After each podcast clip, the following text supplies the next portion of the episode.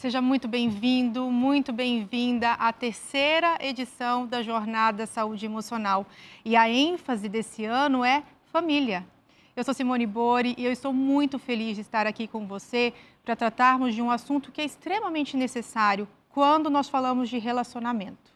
E especificamente esses próximos minutos, nós vamos falar sobre a origem dos conflitos nos relacionamentos.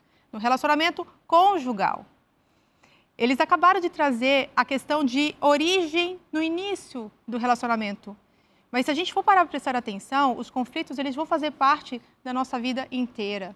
A gente viu a Darleide trazer a questão das feridas emocionais, as heranças que a gente pode estar trazendo para o nosso relacionamento conjugal. Inclusive, a Bíblia diz o seguinte: por isso o homem deixa pai e mãe e se une à sua mulher, e os dois se tornam um você percebe o que está acontecendo aqui? Aqui nós não estamos falando apenas de uma separação física, nós estamos falando também de você deixar para trás algumas heranças que de repente você está trazendo para o relacionamento atual. Mas vamos lá. Por que será que os conflitos surgem? A gente se encanta, a gente se apaixona, tem aquele primeiro amor, as juras de amor, mas de repente aquele que é o nosso maior grande amor se torna o nosso principal problema. E aqui eu preciso que você comece a entender. Olha só, se existem duas pessoas em relacionamento, o conflito ele é inevitável. E aqui, gente, vamos lá.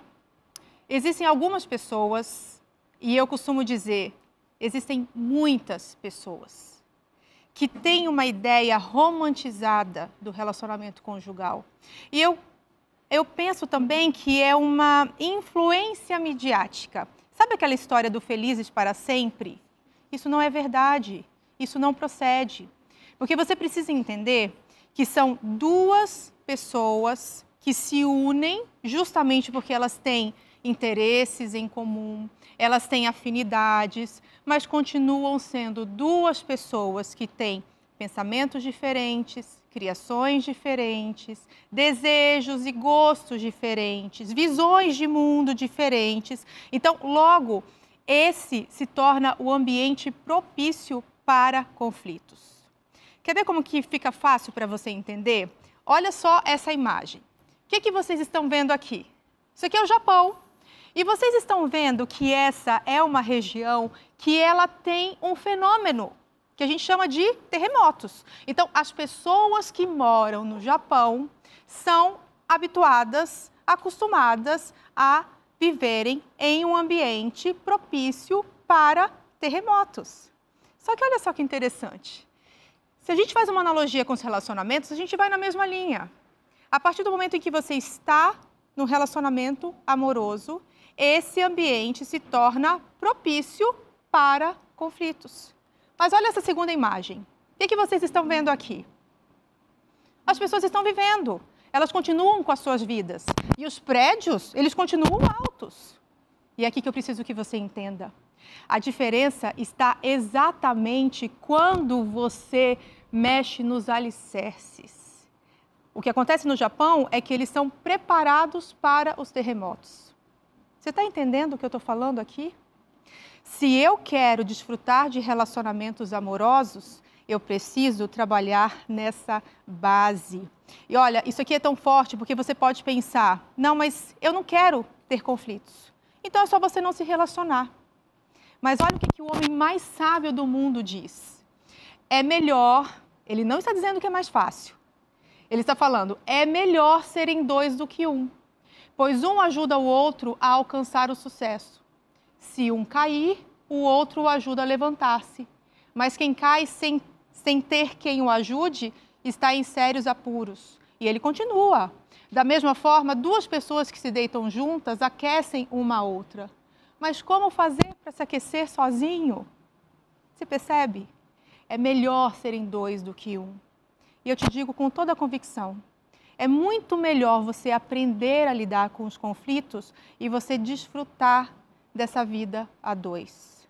Mas aí vamos lá, gente. Você já começou a entender que quando nós falamos de ambiente conjugal, nós estamos falando que esse ambiente é propício para conflitos. Mas tem um segundo aspecto que a gente precisa destacar aqui. Quando a gente fala de relacionamento amoroso, nós estamos falando de um mais um. Deixa eu colocar aqui para vocês não esquecerem. Eu gosto de usar as imagens para vocês não esquecerem isso. Opa! Vocês estão vendo aqui? Tem uma matemática diferente. A gente sabe que a matemática é exata. Um mais um igual a dois. Mas no relacionamento conjugal não é assim que acontece. Um mais um no relacionamento conjugal vai ser igual a três. E eu preciso que a partir de agora você comece a prestar atenção.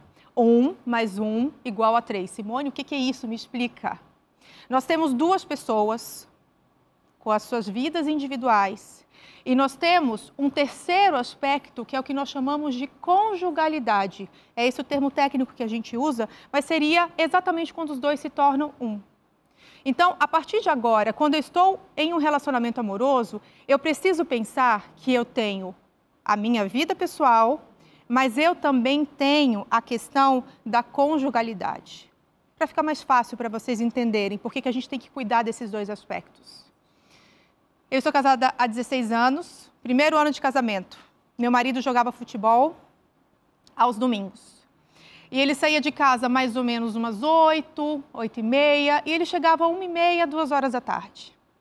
E eu comecei a me incomodar muito com aquilo, porque o domingo era o único dia que a gente tinha e a maior parte do tempo nós estávamos separados. Eu cheguei com ele e falei, amor, eu estou ficando tanto tempo sozinha. Eu acho que o domingo é o único dia que a gente tem para ficar junto, para a gente investir no relacionamento, que você pode começar a pensar na conjugalidade, entende? E aí, nessa hora, eu não sei o que, que aconteceu, mas ele entendeu o que eu falei. E ele conseguiu juntar alguns amigos que provavelmente as esposas deviam pensar parecido. E eles colocaram o futebol para 7 às 9. Então eles saíam às 6h40 de casa. Quando dava 8h40, umas 9 horas eu estava chegando, eu estava acordando e ele estava chegando em casa. 9 10 9 15 ele já estava chegando em casa. E foi ótimo, resolveu. Só que aí eu pensei, poxa, é o domingo. Amor, que, que você acha de, de repente, a gente ficar o domingo junto e aí a gente podia acordar junto? E aí foi quando ele falou, Simone, eu entendo que a gente precisa realmente investir no nosso relacionamento, e eu consegui fazer essa mudança porque eu acho válido o teu pedido, mas eu necessito praticar o esporte. E esse é o único dia que eu consigo praticar o futebol. Você percebe o que aconteceu nessa hora? Houve uma necessidade pessoal, mas também havia uma necessidade do casal. E ela foi suprida. Agora, eu estava já com um segundo pedido que de repente tinha muito mais a ver com desejos e caprichos do que eu estava olhando para as necessidades. Você está entendendo isso aqui? E é nessa hora que eu preciso que você comece a refletir. Os conflitos, eles são muito importantes para o relacionamento conjugal, porque é a partir deles que eu posso construir a conjugalidade. O que eu estou falando para você agora é exatamente para você entender que conflitos eles não são necessariamente negativos. Eles são inerentes ao relacionamento conjugal e eles são inclusive necessários para que haja uma construção desse casal. Porque a partir do momento em que você investe na conjugalidade, você está investindo em respeito e empatia, e isso vai solidificando esse relacionamento. Tudo certo até aqui? Nós vimos dois aspectos aqui. Você já entendeu que os relacionamentos são ambientes propícios para o surgimento dos conflitos, porque eles são formados por duas pessoas diferentes. E você também já entendeu que na matemática do relacionamento, um mais um é igual a três. E eu preciso cuidar, eu preciso prestar atenção na vida pessoal, e na vida conjugal. E olha só, isso aqui é muito sério. Escuta o que eu estou falando agora. Se um casal nunca tem conflito, é muito provável que um deles esteja se anulando. E isso logo, logo vai ter consequências. Consequências sérias. Adoecimento ou até o desfecho desse relacionamento. Tudo bem até aqui? Deu para entender? Mas então vamos lá? O que, que é o conflito? A gente precisa sintonizar esse conceito para que a gente possa partir agora, de agora em diante para essa segunda parte do que eu vou conversar com vocês. Eu quero mostrar essa imagem para vocês, para vocês não esquecerem. Eu gosto muito dos esquemas porque o que eu quero é que, a partir dessa fala, a partir dessa conversa que nós estamos tendo agora, você comece a olhar para o que acontece na tua casa com olhos diferentes. Porque quando a gente começa a ter consciência, a gente passa a lidar de uma maneira mais tranquila com o nosso cônjuge. O que, que vocês estão vendo aí? O conflito ele envolve três aspectos. Ele envolve pensar diferente, ele envolve tensão e ele envolve desfecho. E o que, que é isso? Vamos lá. Pensamentos diferentes. Vamos imaginar um casal e um deles é vegetariano. Então, a relação dele com a comida é algo mais natural. E é assim que é a visão de mundo, a perspectiva em relação à alimentação. Já o outro, ele gosta de uma comida cheia de carne. Então, é um casal que pensa diferente sobre a alimentação, mas até aí tudo bem. Está aqui o ambiente propício para conflito, mas a gente não pode dizer que isso é conflito. Inclusive, existem pessoas que vão pensar diferente sobre muitas coisas e vão conviver uma vida inteira. Então, para ser conflito, eu preciso ter o segundo aspecto, que é o que a gente chama de tensão. E o que é a tensão? É justamente quando há uma instabilidade. Simone, você está falando difícil, traduz aí. Por exemplo, você está aqui conversando comigo agora, ou está aqui ouvindo o que eu estou falando. Provavelmente você está tranquilo, está tranquila aí. Mas, de repente, você escuta alguma coisa estranha lá no quarto, não sei onde que você está, e nessa hora você percebe que você se altera. Teu tom já está diferente, o teu jeito já está diferente. Pronto, houve uma instabilidade emocional nessa hora. Eu preciso que você guarde isso, ok? Então, o conflito ele envolve pensamentos diferentes, mas essa instabilidade. Então, a partir do momento em que a gente pensa diferente e isso provoca alteração na gente, olha aí, o conflito acontecendo. E tem um terceiro aspecto do conflito, que é o que a gente chama de desfecho, que é justamente a consequência dessa, desse pensar diferente junto com as tensões. Tudo bem até aqui? Eu vou apresentar para você agora as quatro dimensões do conflito. E quando a gente fala de quatro dimensões, é só para efeito didático, ok? Porque a partir de agora, o conflito na tua casa não vai ser mais o mesmo.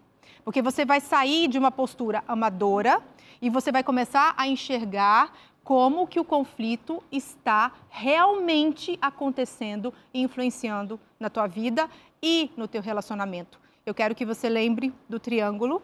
Lembra daquele triângulo se movimentando? Deu um trabalho tremendo para a gente colocar esse triângulo se movimentando, mas é justamente para você não esquecer. Um mais um são três tem a minha vida pessoal, tem a vida do meu cônjuge e tem a conjugalidade. Tudo bem até aí? Então vamos lá.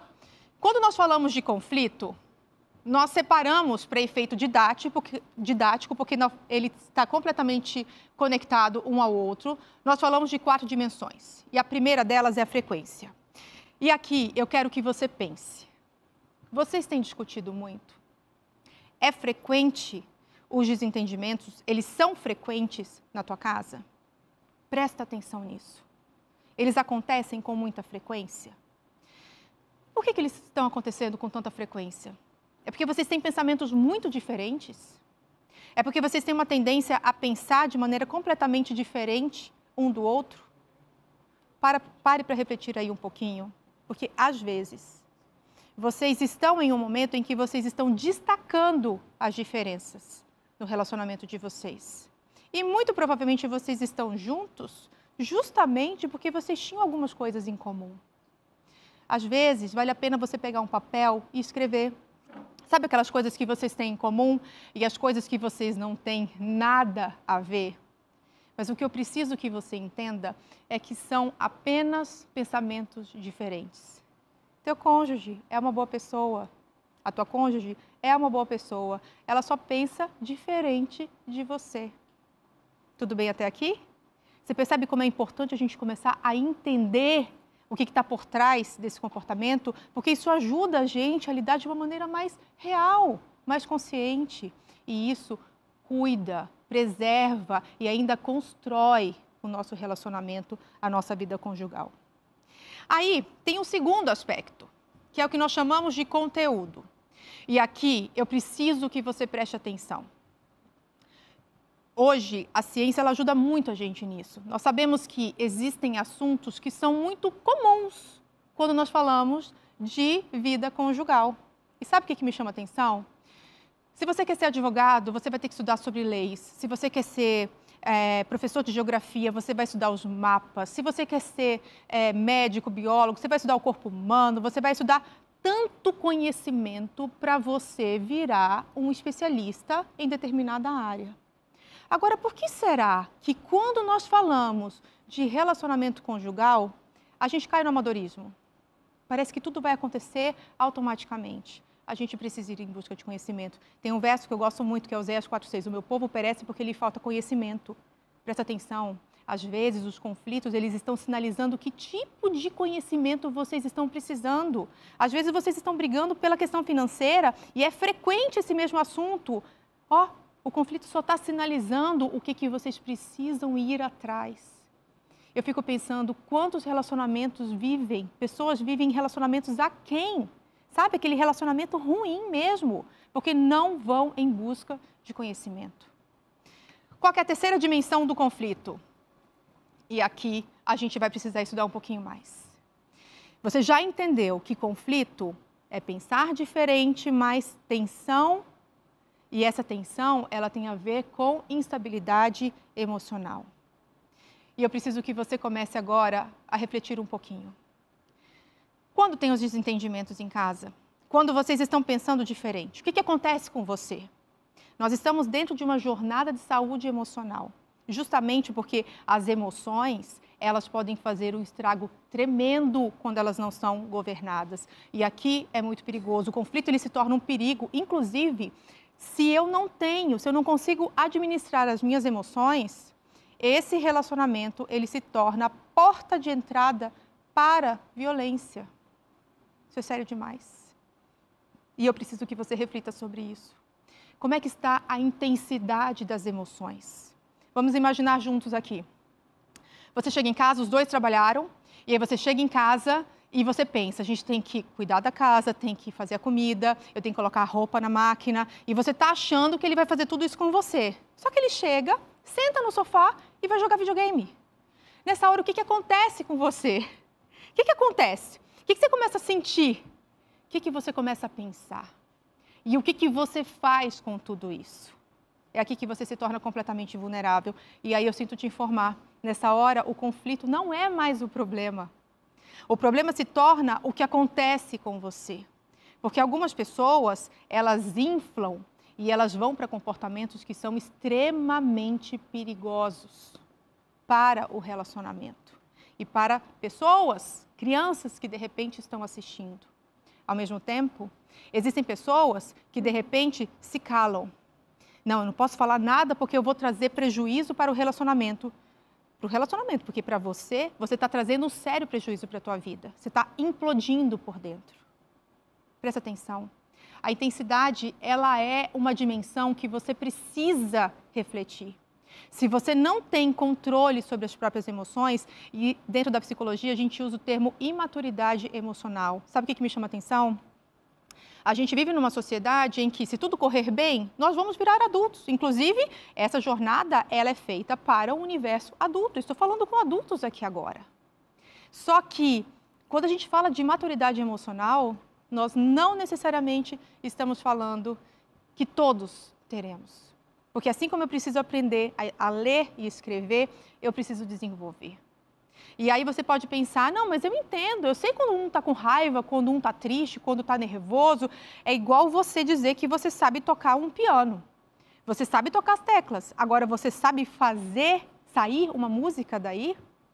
Por isso que é importante você gastar tempo. E que bom que você está nessa jornada, porque o objetivo dela é te trazer conhecimento para que você possa cada vez mais lapidar esse comportamento. Mas vamos para o quarto e último, a última, último aspecto, quarta dimensão, é o que nós chamamos de desfecho. E o desfecho nada mais é de como essa história irá terminar. E aí aqui você precisa refletir. A tendência de vocês, quando vocês pensam diferente, quando essas emoções começam a tomar conta, é cada um ir para um canto? Sabe adulto que parece que fica de mal? Fica dias sem falar? Quem que vai falar primeiro? O que, que é isso? Percebe por que, que a gente chama de maturidade emocional? Muitas vezes nós estamos falando com crianças em tamanho GG. Tem 30, 40, 50 anos, mas está se comportando emocionalmente como uma criança. Ou vocês chegam ao denominador comum. Só que, ó, sabe o que, que me chama a atenção? Os estudos mostravam que antigamente um casal saudável era aquele que conseguia resolver os seus conflitos. Mas hoje não é assim que acontece mais. Tem um estudo interessante do Gottman que ele diz que os conflitos conjugais eles podem ser enquadrados em duas categorias: os que podem ser resolvidos e os que são permanentes. E olha só, 69% dos conflitos maritais se inserem na categoria de problemas permanentes. O que isso está mostrando? 69% dos problemas eles não têm solução. Então, hoje, quando a gente fala de casais saudáveis, isso está associado a você saber gerir conflitos. E gerir conflitos tem a ver com você gerir as próprias emoções. Eu preciso que você comece a entender. Quando nós falamos de conflitos, a ciência ajuda a gente. São três aspectos que você precisa focar: equilíbrio na postura dos cônjuges, ou seja, segurança emocional comunicação, diálogo e aqui parênteses. Tem muita gente que sabe comunicar, mas tem muita gente, a maioria das pessoas não sabe dialogar.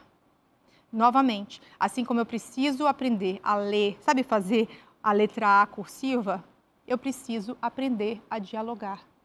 Todo mundo nasce comunicando, é inato, mas o diálogo, ele precisa ser aprendido, ele precisa ser desenvolvido. E o terceiro aspecto é justamente o conhecimento. E que bom que você está aqui. Você está buscando conhecimento. Isso mostra que você já entendeu que você precisa ir em busca de conhecimento. Agora, você me permite colocar um quarto aspecto?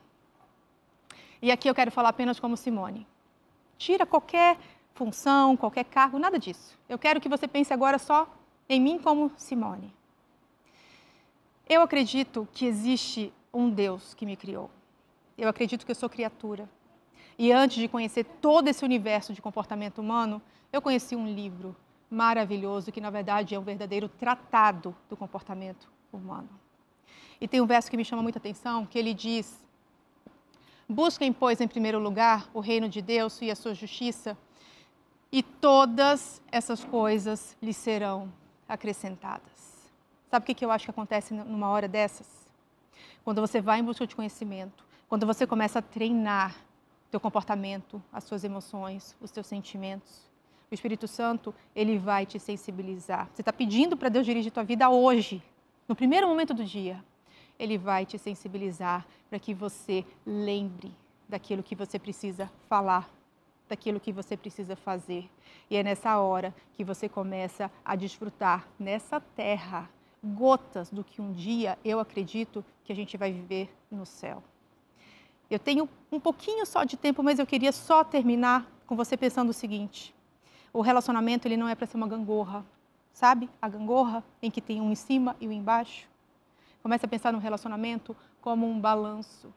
É muito mais leve o balanço. Eu preciso esforçar, eu preciso fazer esforço, mas é muito mais gostoso o movimento de um balanço do que de uma gangorra.